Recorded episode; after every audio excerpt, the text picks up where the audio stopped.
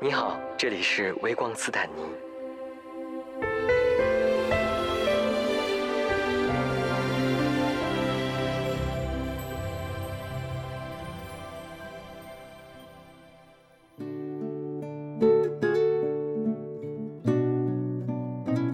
听众朋友们，大家好，感谢你的耐心等待，微光斯坦尼终于正式回归了。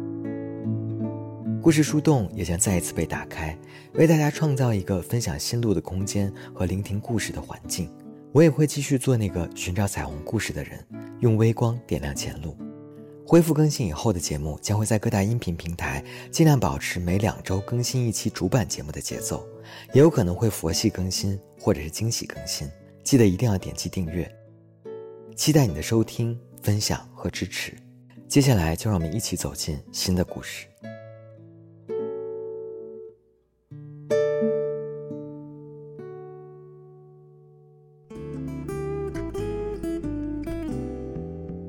听众朋友们，大家好，欢迎大家来到微光斯坦尼，我是斯坦尼。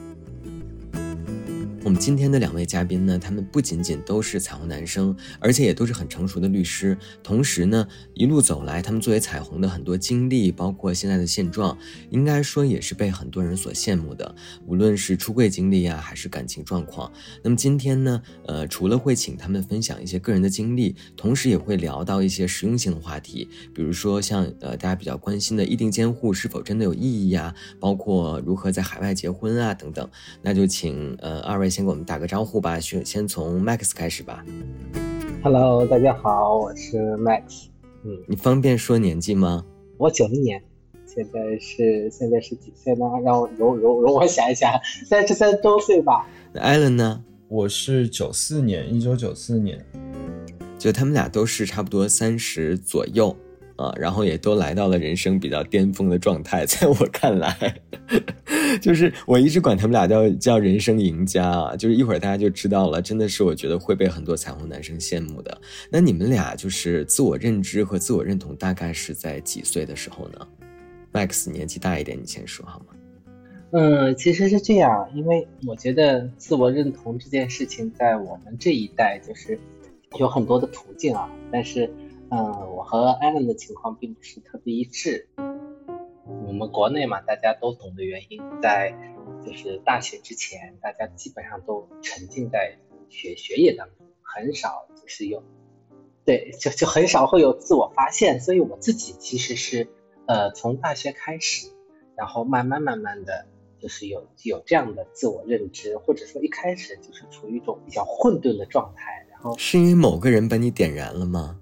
嗯，算是吧，算是吧，就是相当于说是初恋，然后他他因为自己已经是明确吧，可能是有这样，然后呃和我在一起的那一段过程当中，为我打开了就是新世界的大门。你初恋是那天我们聊到的那个海王吗？对。海王呗。好，那我们一会儿再展开聊一下，一会儿说感情的时候再简单聊一下。所以 Max 其实相当于是大学的时候是因为一位海王而自我觉醒的。对对。我们一会儿会跟大家聊一下这位海王的故事。那 Allen 呢？Allen 应该会稍微更年轻一点的时候知道吧？是是的，因为我我觉得对我来讲，可能我。就是自我认知这个部分，应该就是懵懂啊，到徘徊、成长和确认嘛。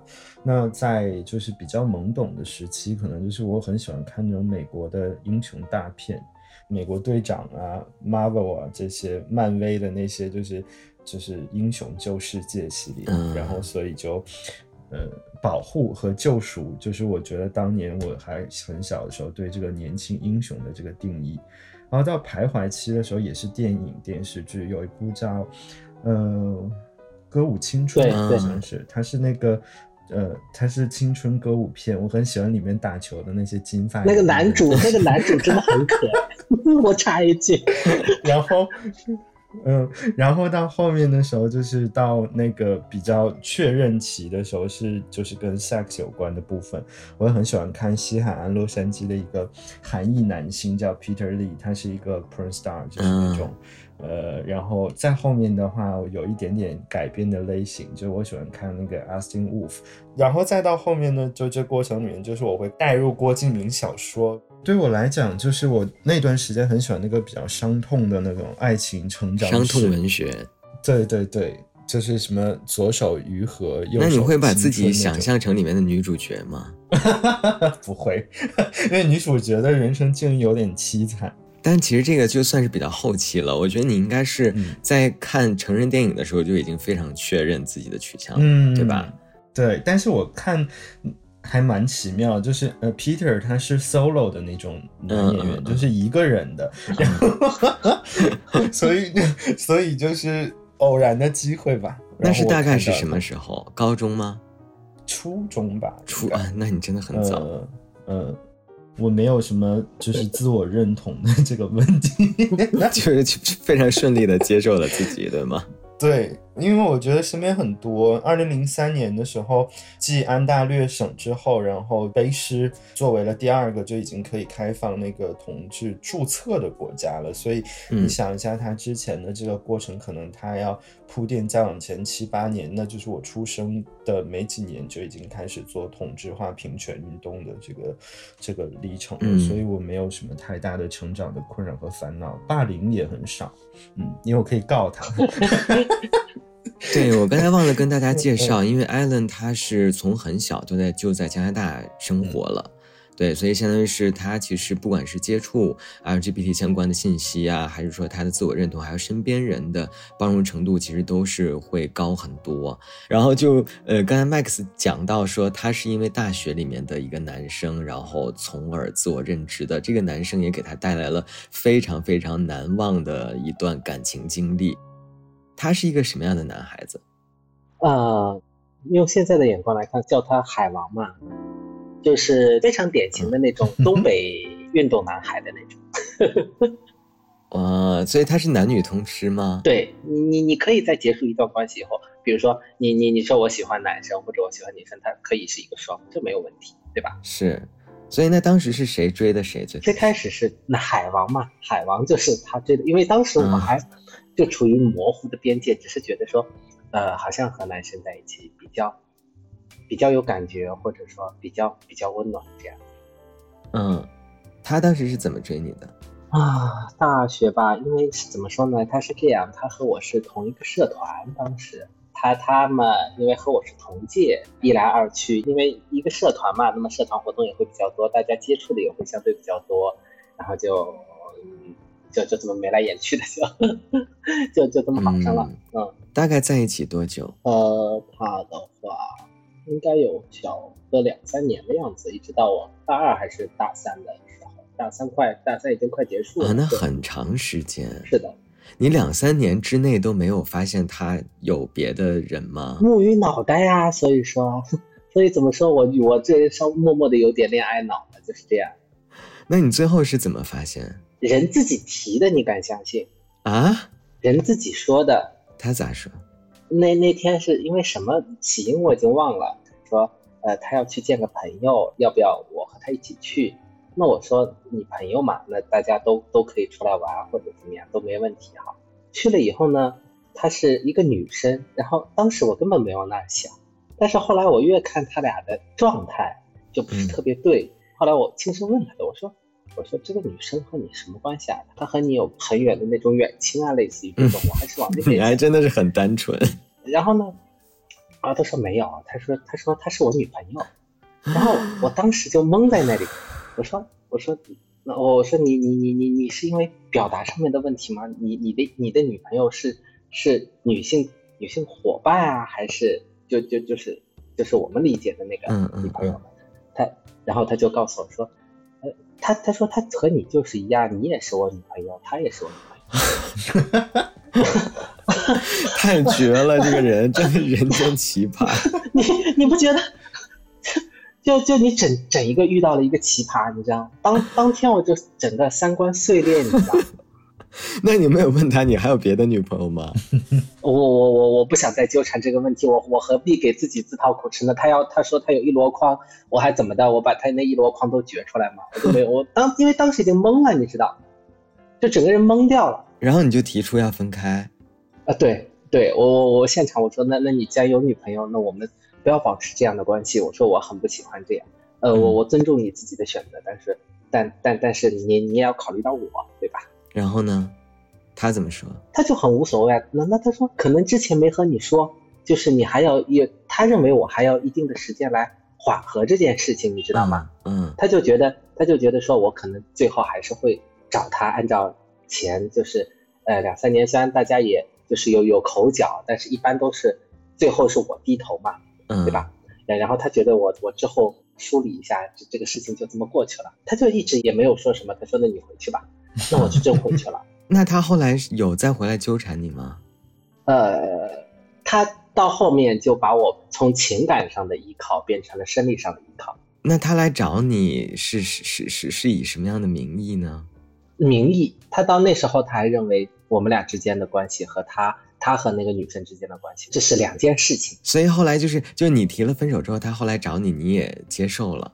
我没有接受啊，嗯，就因为他开始在我们学校大肆传播这个事情，然后我在这里就只能要要提醒大家，是我们那时候还没有手段这么发达的情况下，甚至都有偷拍的，然后他就会把这些东西抛在一个公共平台上，或者抛在我们学校的某个群里啊，或者社团的群里啊，就就直接会导致，就有人会对你，即使是我所在的学校，就大学是一个很开放的城市，是一个大城市，也免不了就是别人在背后对你。对呀、这真的是太恶劣了，这个行为。对对，那一段时间对我的伤害其实其实是很大的，就是把一些很私密的东西、很很隐私的东西抛在公共领域，对我的个人的影响还是蛮大。嗯，所以你现在是就是被动出轨。那后来有老师也知道了吗？是，就是后来后来我实在是被这个事情就是就折磨得很头疼了，然后我就只能找我导师，然后多亏我导师呢，最后帮我把这件事情就是压下去处理掉了。因为我导师我我我我早就跟他，他知道我的情况，他很早之前就有提醒过我，我不知道他是知道这个事情还是出于善意的提提醒啊，他就说，嗯，Max，你那个男朋友好像就是看上去和你好像差距还蛮大哈，但但是当时就是完全投入到这段感情当中。嗯，所以还是要跟对一个导师，要要，然后也要学好一个专业，在自己在感情上遇到这种很恶劣的事情的时候，还是可以去处理的，也是利用了一些自己的专业，对吧？是的，是的。嗯，这是一段真的很奇葩的故事了。然后，那嗯，Allen 呢？Allen，你之前的感情算比较顺利吗？就很顺利，因为我是按结果来走的。我要结婚，然后要找一个稳定的人，要帅哥，所以我对，而且我对职业有要求，嗯，什么职业？就是 我只喜欢一个职业，就是我我基本我只喜欢空少，嗯，然后对，所以我几乎每不是几乎呃，除了有一个不是之外，基本每一个都是空少。那你一共你一共交往过多少个空少？应该有无数个吧，最后有结果或者能记着的，大概反正应该是有三个左右。Max 他知道我喜欢的类型是共用一张脸的，可以形容一下，可以形容一下是什么类型的脸吗？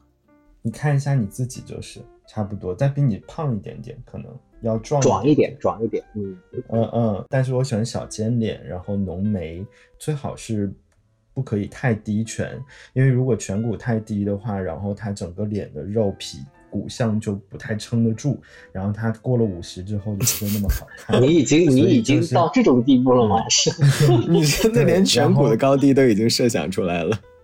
就是，但是你会发现，其实你全都建模好了之后，其实蛮简单的。它应该就是蒙古亚人，就是应该就是韩国呀、大连呐、山东啊、青岛啊、东北啊、长春啊、吉林啊、沈阳啊，就几乎就是这些地方的人。而且，呃，我对身高有要求，我身高至少要求一米八三。那在空乘里面也算高的了。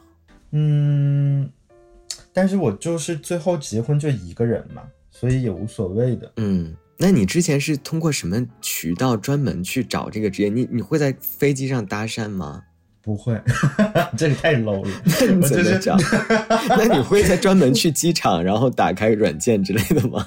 不会，因为你不能确定它是不是空城嘛，嗯，对吧？然后我基本上就是我身边有几个，因为就你知道，就比如加拿大，他毕业之后很多那个年代好像呃去香港去上班的人还蛮多的，就是去国泰航空 Cathay Pacific 就是那个国泰航空，嗯然后国泰里面就有很多那个就是空少嘛。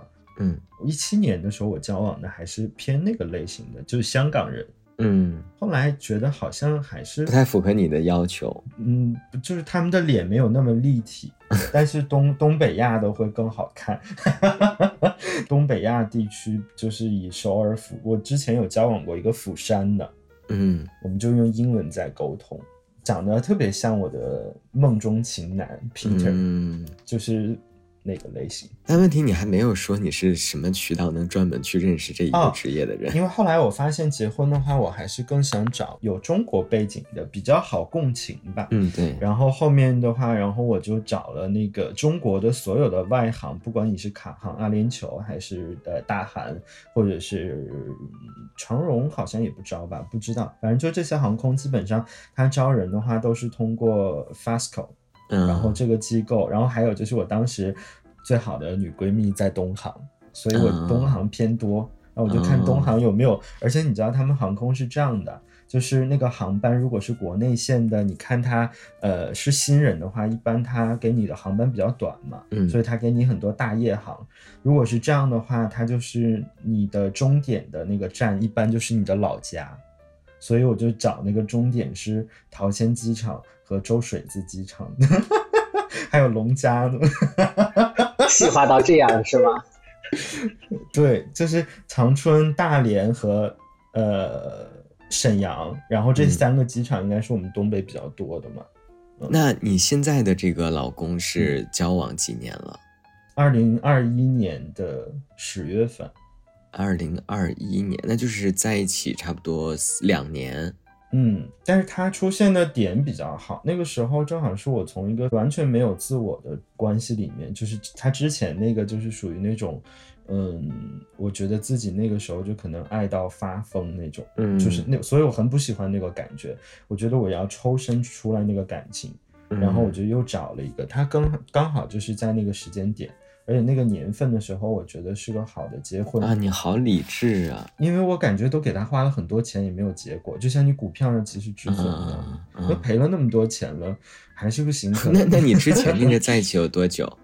也没有多久，你之前这些就就是你之前交往的这些空少最最长的是哪一个？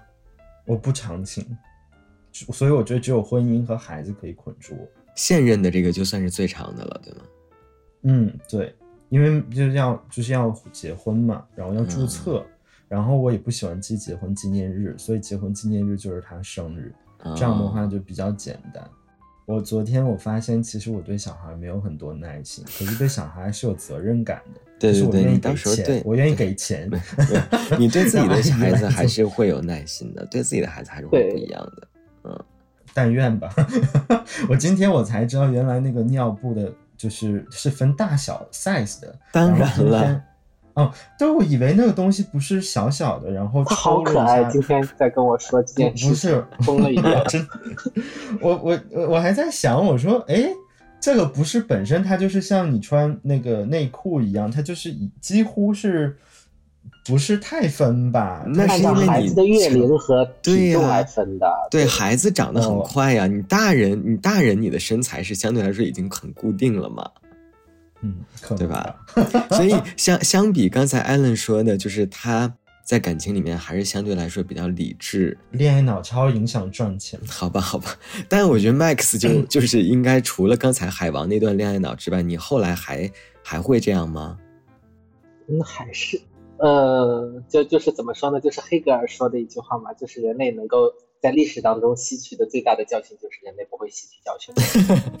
就是我从一段里面走出来，然后步入下一段的时候还是这样。但是幸运的是，我并没有除了他这一段以后，我并没有遭遇很大的挫折，我就找到了。呃，就是现在的这一位，然后现在然后大家就对对，然后现在大家都都都过得很好，现在这一位大概在一起多久？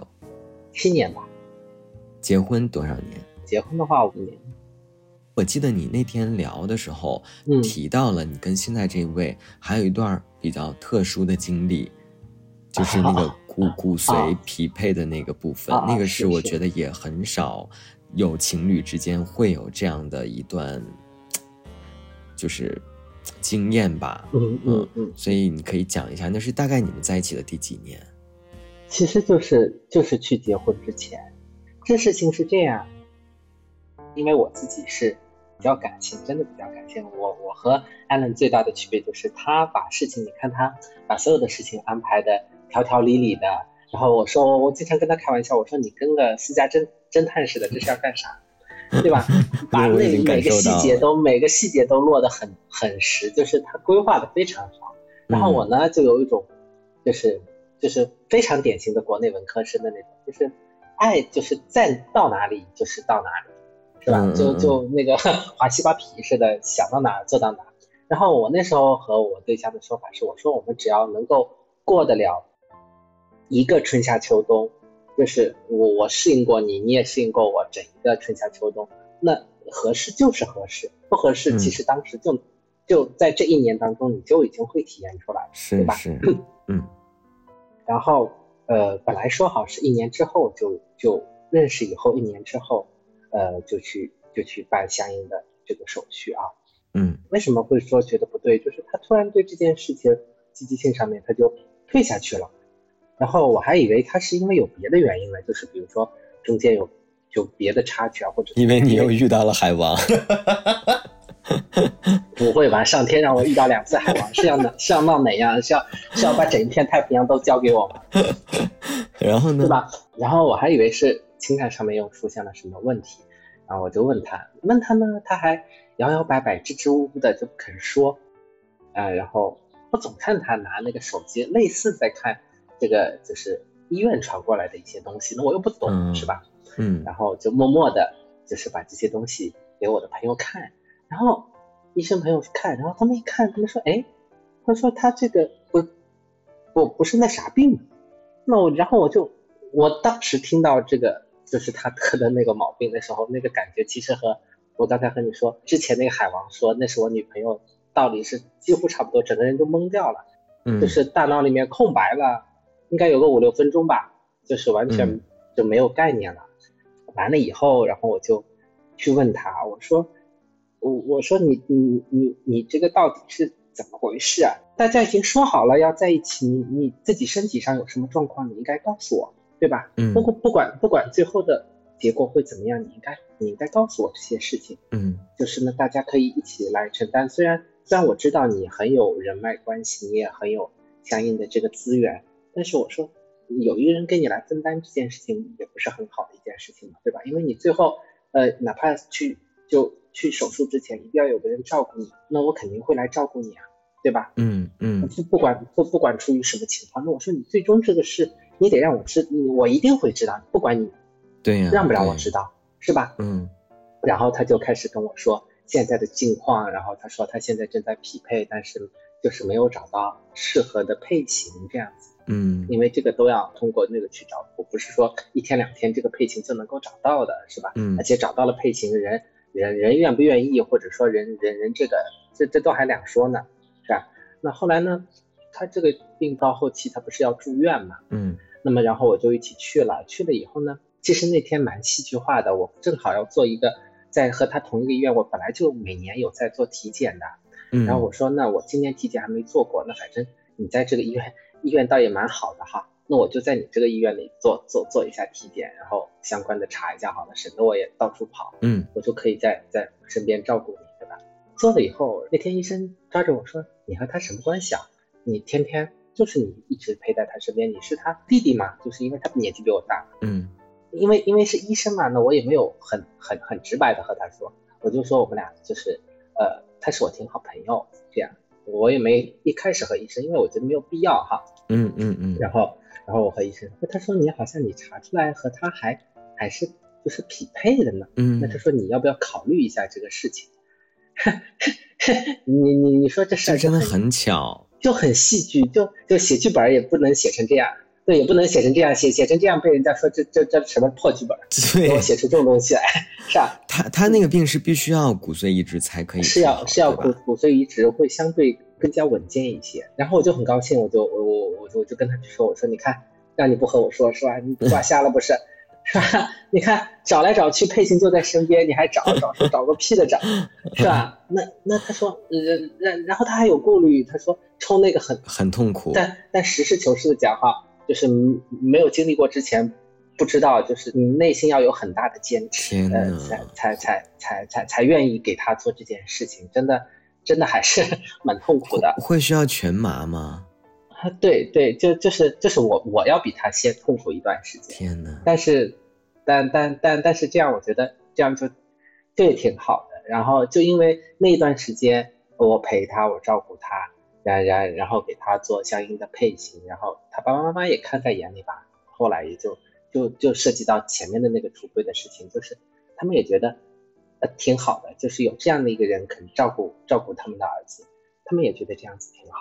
所以嗯，还还是怎么说呢？不幸当中的万幸吧。是，所以他就顺理成章的跟他父母出柜了。对对，因为因为他很神奇，他之前交的全是女朋友，在我之前。哦，那你觉得他是双，还是说他是之前没有自我察觉？他和我大学一开始进去应该差不多吧，处于那种混沌状态吧。嗯类似于这种我明白。对，所以相当于是他是通过你才认识到真实的自己。可可可以这么说吧，可以这么说。嗯嗯，那那那你是什么时候跟自己父母出轨的？就也是做手术的时候跟他们讲的吗？那你想，我做这么大的手术，他们不可能不知道啊。那他们同意吗？一开始肯定是会抗拒的，就是因为他们也有知，他们也有朋友说，哦，这这个怎么不好，或者说这个会、会很痛苦，确实是会很痛苦的，真的是。是，这样，但但是怎么说呢，就是也被你们的感情打动了，是吗？算算我一意孤行吧，算我一意孤嗯行吧，就是我还是愿意。我之前说嘛，我就是我还是比较恋爱脑，我不太计后果，我反正只要看嗯眼前就可以了。就我觉得眼前不管怎么样，呃，就就是呃需需要我这样去做。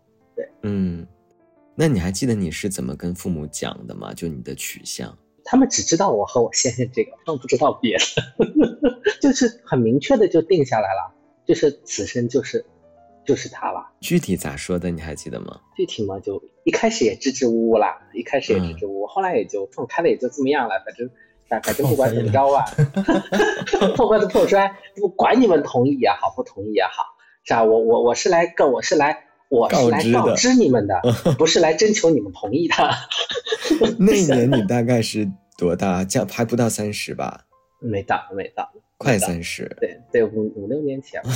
那他们你觉得接受的顺利吗？嗯，他们也需要缓个味儿。其实事求是讲，他们也确确实要缓个味儿。嗯他们那一代的人，而且又是在国内，是吧？嗯那他们当然会有一段时间，但是最后他们说，呃，他们看到的也是他们啊、自己能够幸福，自己能够好，就有也有人照顾他，那他也有他喜欢的人，他有自己的人生要人生路要去走，父母不可能陪我们一辈子嘛，对吧？嗯？那他觉得嗯自己能有这个能力去走，然后更更加呃更加鉴于呢，就是我上次听斯坦尼的节目也是这样，就是那个发小夫的那一期里面，嗯。其实一个观点我是、包括 Alan，我们多次交流都有这样的观点，就是经济基础决定上层建筑。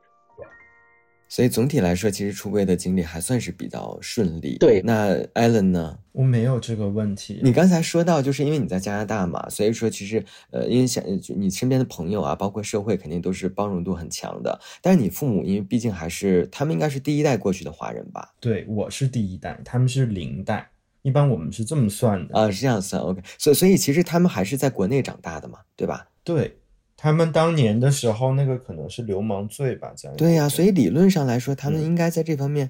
虽然是在加拿大，但是他们他们自己的这个概念应该还是相对保守的吧？那你跟家人出柜的时候是是多大年纪？这个结婚啊，就是出柜。其实我妈不是很关心这个过程，她关心最后谁跟我结婚。所以当然就是结婚的这个人，就是你要跟他讲是男是女，啊，他也看得出来是个男生。是一米八几什么时候说的？我跟我妈描述的时候，她说那个人多高，我说一米八三吧。八四，然后她说 那肯定是个男的，所以先那我我觉得你妈肯定之前应该也知道，他不是很在乎，就是我刚才讲的，他觉得每个人都有探索的过程，就不管你是找男生找女生，最后那个结果很重要，但是他觉得这个过程就是你自己来就好了，还有就是要自食其力。要好好赚钱，那还是很开放的妈妈。嗯，因为他觉得他他就是，如果是找男生的话呢，就不会给我留钱，所以我就 你们家怎么回事？怎么绕来绕去都是这个字啊？没有这个字，听不下去了，简直最。最合理的也最理性的，包括你像我我你刚才提到说什么往后余生风雪是你什么的，这些我完全没有这个感觉，因为我觉得你很难保证未来会不会和这个人一直走下去，唯一有交集的可能只有血缘，就是你的子女和父母，配偶，我觉得。你很难保证我会不会变心呀呀呀！那不喜欢了就是不喜欢，是也是啦，也是啦。所以确实是两个人之间是需要有一些别的保障的。所以就是你们俩是因为刚刚才那个 Max 已经说了，他大概是五年前去领证的嘛。那嗯，小那个那个 Allen，你这边大概是是已经领完证，然后现在在准备婚礼是吗？对我们领证的话，涉及到去年的封城，在上海的话，封城的解封是六月一号，然后他就去，他之前就有加拿大签证，然后我们就是用旅签的方式入境加拿大的，然后就在六月二号的时候就到浦东了，然后在加拿大住了两个月，差不多，就是我们没有先结婚，因为结婚之后就要分钱了，所以就是你还先做了个财产公证是吗？那没有，我是试婚了一段时间，就两个人住在房子里面，然后我在那儿买菜啊，切 avocado 给我老公做吐司面包，然后我想说不合适，那就真的不结婚。你知道结婚是一个，是这是个枷锁，又是个承诺，你意味着你所有的。这个婚姻关系成立的，在他的可以行权的范围内，你只要结婚了，人家就可以分的。对，是，所以我就觉得还蛮重要的，试婚也是很重要的。我建议在结婚之前，因为如果是国内结婚的话，可能你们的资产都在中国，那个婚姻只是一张纸，他没有办法去分割或仲裁你的资产的时候，那其实，呃。是个很好的事情。其实讲到底，我觉得结婚本质上应该是司法程序上的确权和共和，嗯，和排他，就并不是一个。需要我们真的就是好像把这件事情看着好像特别有意义的事情，结婚离婚都是一件难以，就是进去容易，出来难。呃，你们俩都是在加拿大结婚的吗？因为经常有人会问我说，就是如果两个人想出国结婚的话，应该当地会需要哪些手续啊，或者或者哪些流程？你们可以跟大家介绍一下。OK，it's my turn。OK，我就是大概先讲一下哈，就是从二零零三年开始，加拿大。B.C. 就是和安 Ontario 这两个省，就是卑诗和安大略，就多伦多和温哥华为主的这两个省啊，它已经就是已经可以合法注册，而且它是完全的婚姻权利。嗯，呃，现在没有任何的问题，就是不是像德国还是部分收养权利是没办法保证的，包括了像你的这个孕育的过程啊、领养的过程啊、婚姻啊、财产啊、共权啊，然后遗产继承啊，包括像那个作为配偶申请公。司的这些福利呀，都是可以按照异性配偶是完全一样的，而且它是不需要在专门的机构的，每一家只要能帮异性去做这个注册的，它都可以帮同性进行的。我简单讲一下哈，就以卑诗省来为例的话，大概是有三步。卑诗省是哪个省？我怎么没听过？呃，它在中文一般叫英属哥伦比亚啊，所以就温哥华所在那个省。对对对，卑诗一般是偏。老移民就是香港人，他们的广东话叫 B.C. 的所以如果在卑诗结婚的话，第一步的话就首先你要先申请一个，找到一个叫 Marriage 呃 Commissioners，就是婚姻专员，他可以就是呃这个要去他的政府的网站上，这个人可以不用入境的，嗯哼。然后第二步呢，去申请一个东西叫做 Marriage License，那么这个也是在线上申请对吗？对，但是要九十天以内，就是你九十天你必须要过去结婚的，不可以就是隔得太久。就是不管是哪个国家的人都可以吗？对，是的。然后它不限那个国家的这个部分，然后有一个部分就是它比较麻烦的就是，首先你要找到你的婚姻专员，就是在网站上你要看你自己在哪结婚，然后找到这个。第二个就是你一定要办婚礼。第三个就是一定要有一个叫证婚人，嗯。这个证婚人就是可以是公证处的或者是什么，就是我刚才讲到的这个角色的人。嗯，然后还有一个就是需要两个朋友担任你的 witness 见证人，嗯。然后在三周之后，你做完这些流程之后，就是相当于政府卑诗已经收到了你的这个婚姻注册许可了，理论上就是相当于你们已经结婚了，但是还没有，你必须要收到你的 marriage certificate 这个婚姻证书的时候，你才算真实的完成了这样一个注册，那就是。三周的时间，大概就婚姻证书就能收到。这个时候开始，呃，那比如说他如果是在他的 marriage license 中间，其中有一方病故或者是怎么样的话，在没有 marriage certificate 这个过程中，就需要看你的居住和共居时间来确定是不是可以做后面的继承和分配了，还有遗嘱的部分哈。嗯那卑诗大概是这样的一个流程，安大略是差不多的，那是在其中哪一步是两个人必须要去当地？都需要呀。你九十天内申请这个东西，然后其实你就最好就是已经到当地了，因为这个东西下来的很快，嗯，它不需要你好像要等两三周这样没有的。然后你下来之后，然后你要在线上基本上需要预约那个公证专员的时间，还有你要有一个见证人，呃，见证人就是那个公证专员，叫公证人是那个公证的婚姻专员。因为我要用中文讲，所以很多词可能比较像。嗯还有一个就是见证人，见证人的话也要带好他的护照，可以是任何国家的，是你朋友嗯或者怎么样，那个不重要的。然后这个是背诗的部分，就是三步，然后加拿大都是三步，就是你的婚礼是不可省略的，嗯。然后我现在讲一下就是美国的部分哈，嗯，美国第一个通过同志合法化的州是麻州 （Massachusetts），就是哈佛的那个州。嗯然后，但是第二个就是大家会选的比较多的就是美国加州，代表城市就是三藩和那个洛杉矶啊。嗯它呢很简单，它是分两步。第一个部分呢，它一定会是，它就也是要专有名词，我大概解释一下。它涉及到第一个部分呢，就是你需要跟它的 county clerk 或者是 recorder office，就是一个专门的这样的一个呃机构吧，你可以像像婚姻登记处那种进行递交申请。对，这份文件是完全在线上进行的，意味着您不需要进入到美国就可以进行申请的。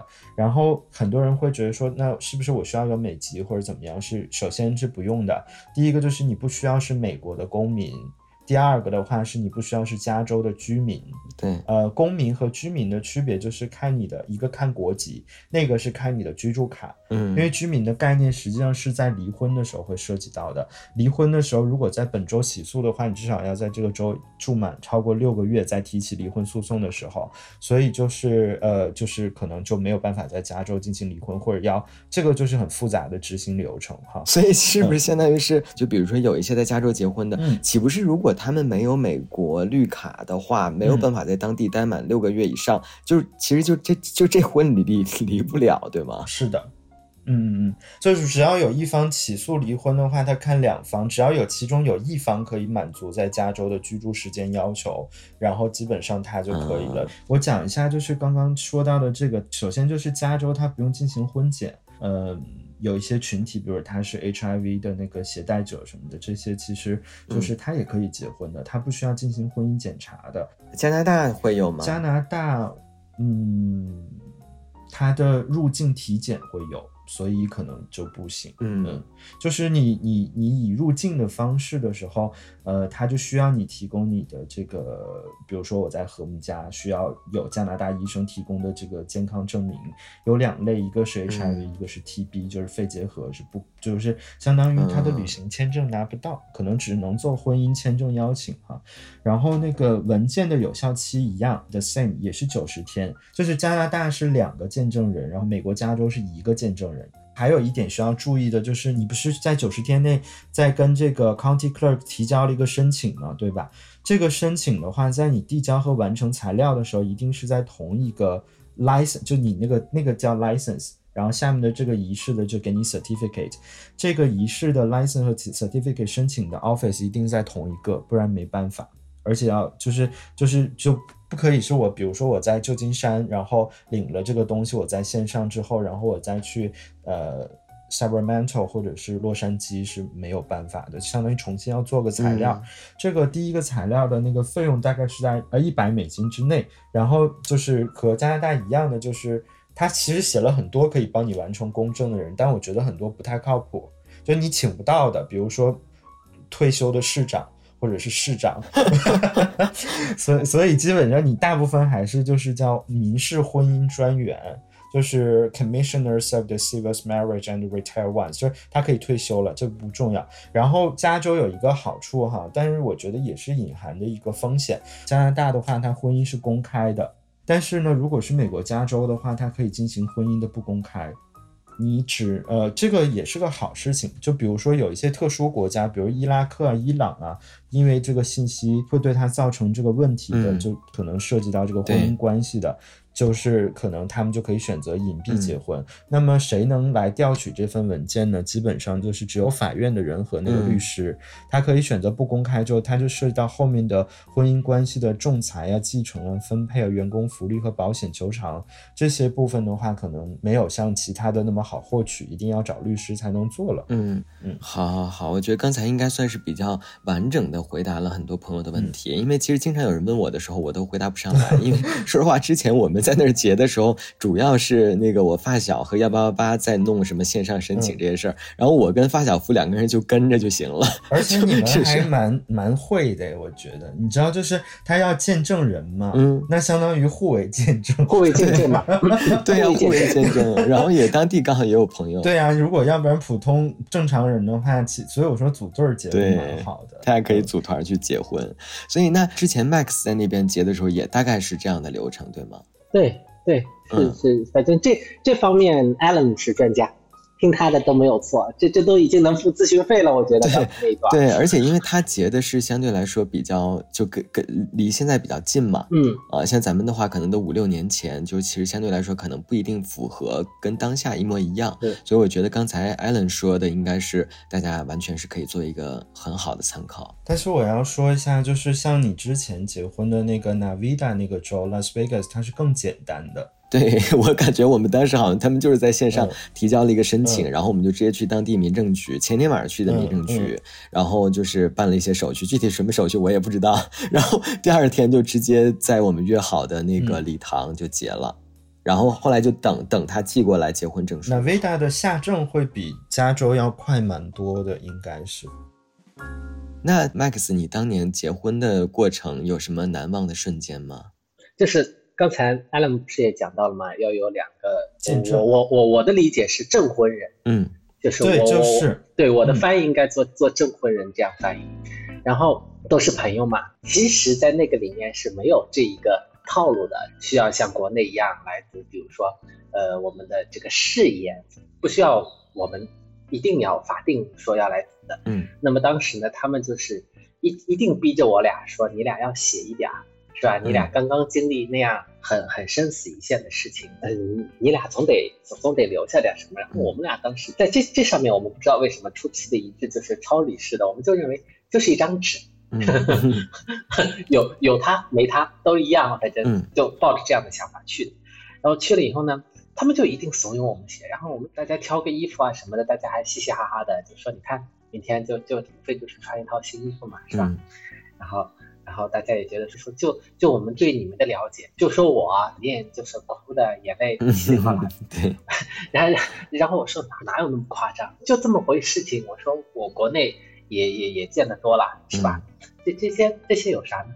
然后真的等到那天以后，呃，他倒是那边仪式也是在礼堂吗？还是教堂？呃，小礼堂不像小礼堂了，类似于这种。然后我们我一开始还戏谑嘞，呃，然后去。然后去，然后大家衣服穿好，然后一起出来的时候，就他我觉得还还比较冷静，对，相对冷静一些。然后反而是我就搞得很僵，然后有有一些誓词嘛，本来我说我是无所谓，我不用写，我就说就行了，我就那几句话反正。然后他写了一张，他密密麻麻写了一张，读了没两三句话吧，然后我就开始在那哭。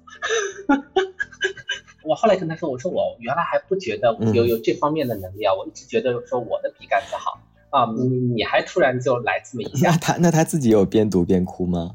他倒还好，他还蛮蛮能够控制自己的情绪的。然后我就哭成了一个泪人当当天就属于那个就是情绪大崩溃，因为是刚刚经历的事情哈。然后他就说，早知道在在我知道我是他的配型之前，他早知道我是他的配型了。啊，然后他说，凭他对我的了解，如果他说如果让我知道的话，我是肯定不会有这样一句话的。然后他从医生那边也了解过了，就这个配型并不像就是电视电影里那样放放。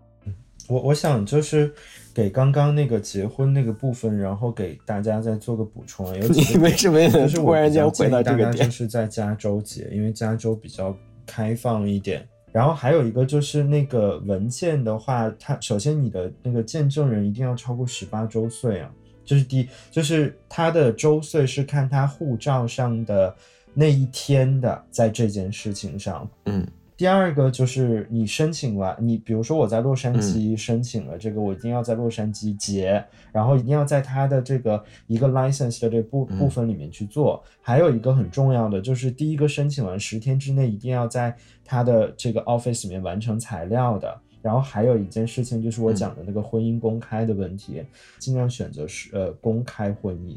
不然的话，就是到时候调取什么那些又要律师来做，很麻烦。嗯，对，就给大家个建议和补充。嗯，没事。我们刚才就本来是聊到很感性的话题，然后又回到这儿。所以 Max 刚才说的就是在结在婚礼过程当中，就是特特别难忘的瞬间，其实就是你老公给你读他写的那封誓词。然后 Allen 是我记得你说到你后面也是，好像是是现在在准备婚礼对吗？八月二十四号，然后你之前说要在婚礼上唱郑中基的《无赖》，你真的打算要因为很好听啊，是很好听但是问题是，如果你唱这首歌的话，应该对方的家长很难接受吧？看到歌词，他词，听不懂，他听不懂粤语。哦，对哈，对，他看到歌词很难接受，而且歌名也会觉得，哎，那到底谁是无赖？哦，这是个这是很好的一个问题。但是其实这首歌对我来讲，是我为数不多的这个感情生活中有共鸣的状态。为什么就是有共鸣？可能是我自己吧，我觉得我就是我，其实爱自己更多，我没有办法像小马那种人生状态，就是感觉好像碰到海王原谅他，嗯下一个七年磨在一起。其实我对人的感情蛮短的，真的，嗯就是我是巨蟹，然后我其实就是喜欢那一种类型，是嗯谁都行，嗯就没有特定 specific 的人，具体的人没有，所以可能就是真正限制我的就是婚姻。戴上这个金箍，你就不再是凡人了，嗯因为你可能要头缩小一半，你的资产会缩缩水一半。那那你不是应该唱那个那个《大话西游》里面的那首歌吗？那那首歌好难起 key 啊，那是 父皇对是那个吗？对对对，而且我真的，我觉得我和他就是我们的爱情其实蛮短的，三个月可能，嗯就是我们都属于那种不是很热烈的，嗯可是都对家庭比较有责任心的。嗯。那你觉得《无赖》？就你刚才说《无赖》这首歌是让你觉得很有共鸣的，你觉得其中哪一句是让你觉得很像你第一？句 第一句是哪一句？叫他普通话叫我我间中饮醉酒，很喜欢自由，啊常犯错，爱说谎，却总会内疚。哦，遇到好多的损友，学会贪新厌旧，那就是我呀。嗯，巨蟹，鬼孩，所以你讲的无赖其实是在讲你自己。可能是他也是吧。我觉得我们都属于对感情的热烈期很快都过去的，所以需要有一些东西来限制我们。那现在婚礼上除了要准备唱这首《嗯无赖》之外，其他的准备的怎么样？很好啊，格拉夫的黄钻。所以我就说我是个很物化的女孩儿。那那所以他他他跟家里人出柜的情况怎么样？顺利吗？应该还算蛮顺利的吧，我没有问呢。可是我们应该就是有点像你们家那种，就是可能挟天子令诸侯那种。嗯我带着娃回来之后，应该各种事情都变得很 make sense 了，嗯，很好解决，嗯就整个整个状态都会嗯比较顺利。而且其实我觉得每个人都是要有自己的个人利益的。嗯然后他发现他的个人利益是达到满足的状态下，或者他觉得他和他儿子的共同利益是比如说我婆婆，她觉得她和她儿子的共同利益有到很大很高一个，这是一个最佳选择的时候，自然人家也会选择你。我觉得没有那么多很感性的东西，婚姻和拍拖，我觉得完全不同。嗯。我竟然也无言以对，但是总体来说，就是总体来说，我还是觉得会让大家很羡慕的，因为即便是我们当时都还是有一个遗憾，就是双方父母都不在嘛，就我们结婚的时候都不在场。无所谓了，反正也是过去了啊。以后如果补办婚礼的时候再说吧。总就总体来说，我觉得到现在为止啊，大家就能感觉到，就我刚才说的，为什么说艾伦和 Max 全部都是，嗯，就是事业也好，然后现在的感情状态也很好，然后各方面真的都很好。然后刚才说到事业上啊，就是呃，具体的就你们俩是哪个学校的我就不说了。但总体来说呢，就是非常知名的名校啊。然后呢，那像这种就是你们俩作为这种。两位名校毕业的成功律师，可不可以给大家揭秘一下，就律师这个行业，他收入有什么内幕吗？然后包括哪种类型的律师是最赚钱的？因为你们俩其实是本身是一个一个是在国内所，一个在在海外所嘛，对吧？国内来说的话，就是光鲜归光鲜哈，但是累还是蛮累人的。你从收入的角度来说呢，其实其实大家都大差不差，实事求是的讲。但是有一点我们是肯定达成共识的，就是做资产类的、做金融这一块的律师肯定是最赚钱的，对吧？但是国内呢还有一个，如果你是做专门做刑事这一块的律师呢，你是最赚名气的，因为刑事案件进入公众视野的可能性较大。嗯，那艾伦呢？就是国际所这边的情况会不会更有迹可循一些？嗯，我们的收入是非常公开而确定的。公开到三分之一的英国所都已经就已经啊，就查年报就大概能查得到。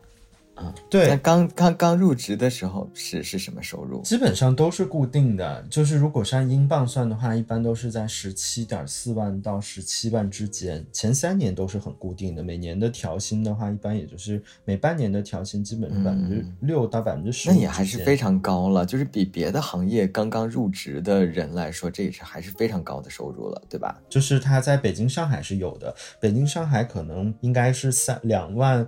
两万五到三万就是三十万人民币左右，好吧，我明白了。好，我们接下来聊两个就是大家可能比较关心的实用性的话题，好不好？嗯嗯嗯，我们先聊一下，也是这两年啊，就很多呃国内的同性别之间呃会考虑去做的一件事情，就是议定监护。然后也有很多人来问到我，但其实说实话，我在这方面也并不是很专业。刚好今天是。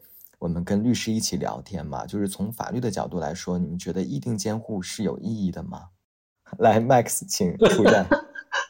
呃，那我们就站在国内的立场上来说啊，我们国内的话呢，议定监护是出现在二零年到二一年，就是民法总则首先出来以后，其实提出了这个议定监护的概念，那么最后呢，被这个中华人民共和国民法典所吸收，现行民法典总则编的第三十三条啊。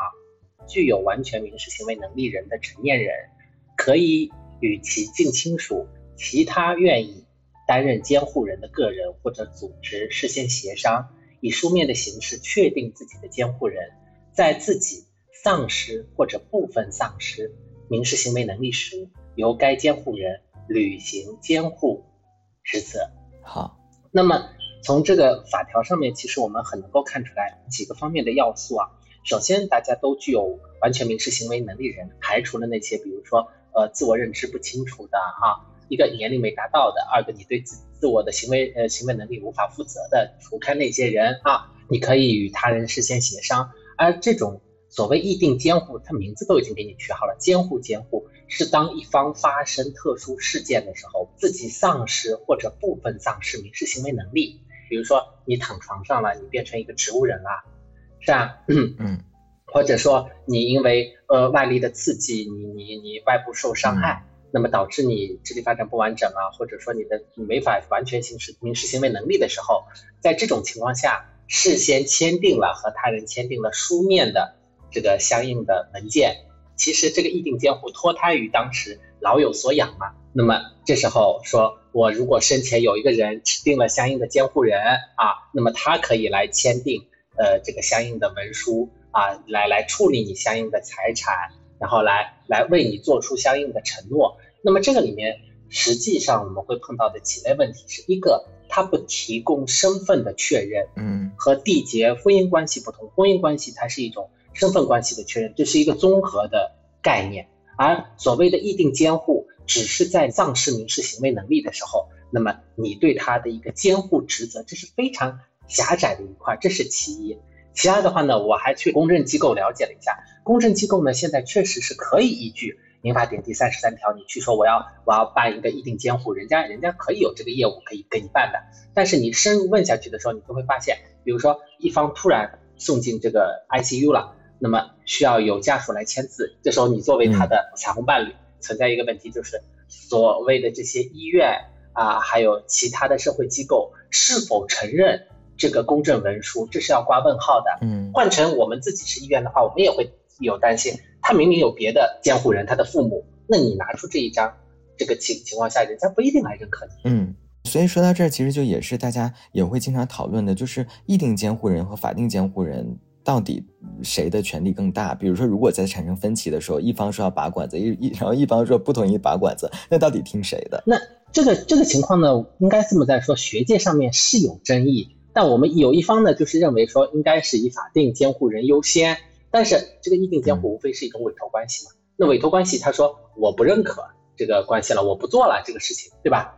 那还有就是您刚才提出来的，如果有别的法定监护人冒出来的时候，那同样也是一个法律上的问题。我现在查了一下，只有规定，目前为止没有可供指导的实际的判决。嗯但是目前的情况来看的话，可能议定监护的顺位会往后调，是这样的情况。哦，就是从法律角度来说，可能议定监护人还是更适用于法定监护人没有的时候，对，他来执行他的权利。如果有法定监护人跳出来说，呃，他有其他的这个不一样的意见的时候，可能从法律上来说，还是会更多的倾向于法定监护人有争议，有争议，有可能是吧？有争议嗯，对对对，唉，好，那么沉重啊，嗯那么突然觉得，就还是觉得不知道大家到底未来会怎么样，不知道未来的路在何方。路就在脚下呀，真的，路就在脚下明白。明白，其实还是要看两个人之间，对吧？就就其实如果说你两个人之间真的够，呃，就是足够对自己的关系有信心的话，其实不做一定监护也可以。但是如果你觉得嗯说做一定监护反正也没有什么损失，那就做也可以。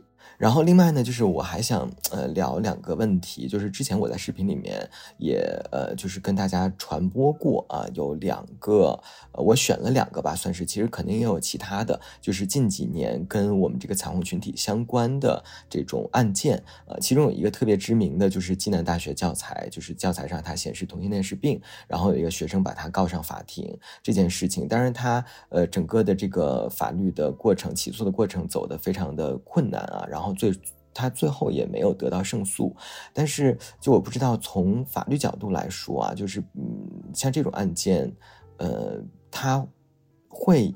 依托于，比如说我们在二零零一年的时候，呃，从这个把同性恋从这个精神病的这个障碍名单当中去除，会依据当时的这个作为判决吗？嗯，这个这样子啊，不一定走的可能是一个司法程序，我可能走的是一个行政程序。现行政策发生变化以后，这个国家卫健委它公布的这个里面，我已经原来有，你看现在没有了。那其实国家卫健委的态度已经很明确了，课本上面同性恋是一种病，那你的依据在哪里？你在现行国家的这个规章制度里面，你已经找不到相应的支撑了，那么你这句话你就不能拿出来误人子弟，就就是这样。我刚刚有找到二零零一年的这个版叫 CCM D 杠三，上面写的是中国精神障碍分类与诊断标准第三版，然后它上面写的是同性恋作为整体概念已不属于性指标障碍，然后他认为这个是去病化的部分，但是他保留了其中一个叫自我不和谐型同性恋，即同性恋因性取向产生焦虑、抑郁、内心痛苦等情形下，将会被视为性心理障碍。所以他们就是以这一条，然后来作为他的这个精神障碍的对论点。然后还有一个呢，就是我在很早的时候分享过，呃，就是一个幼师被家长投诉之后，然后被幼儿园开除，然后他后来因为这件事情也有去上诉。啊，就也也有去起诉。那像这种案件，你们觉得他的胜算会有多大？他那个案子的话，我觉得如果是在海外的状态下的话，他因为他有他自己的，他有法条就规定好了，所以我们的判例是非常简单的，就是他已经违法了。因为在在国外的话，其实像这种事件，可能他也不太会被发生，但如果是在国内的话，可能这种案件它就会变得很复杂。就是你说是因为被取向开除，那可能你有什么样的证据啊，或者之类的，他很难讲。对，所以就 Max 他是不是像这种案件在国内其实就还蛮难的？哦，就个案论个案，我起码起码觉得这件事情没有想象当中的这么复杂，并不涉及到这个群体的方面的利益。从劳动合同法的角度上来说，我用工也不存在性别的歧视，因为性别这种东西是内化的。这件事情我只要问一个问题就可以，我只要区分一种情况就可以，就是该幼师。是否在课堂上面公开宣扬呃 LGBTQ 相关内容？对，呃未成年人，如果不存在，那你幼儿园把我开除，你缺乏相应的理由，那么就是违法解除劳动合同。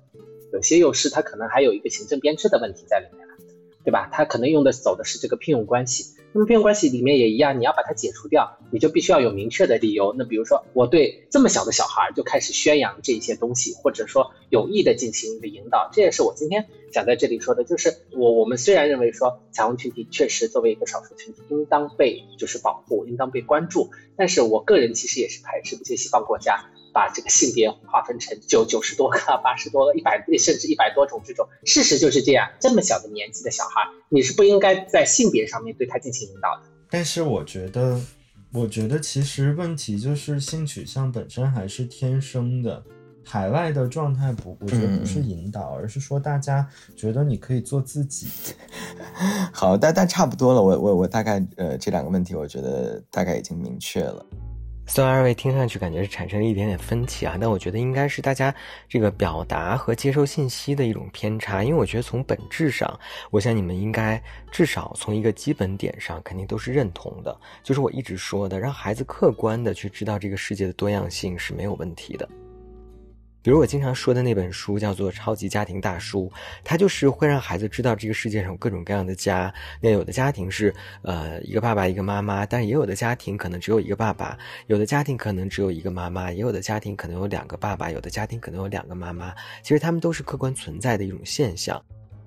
所以我觉得让孩子从小知道世界的多样性是完全没有问题的，甚至是有益的，因为这样的话，他们在未来面对少数的时候就不会去歧视，但他们在某些方面成为少数的时候，也不必去害怕。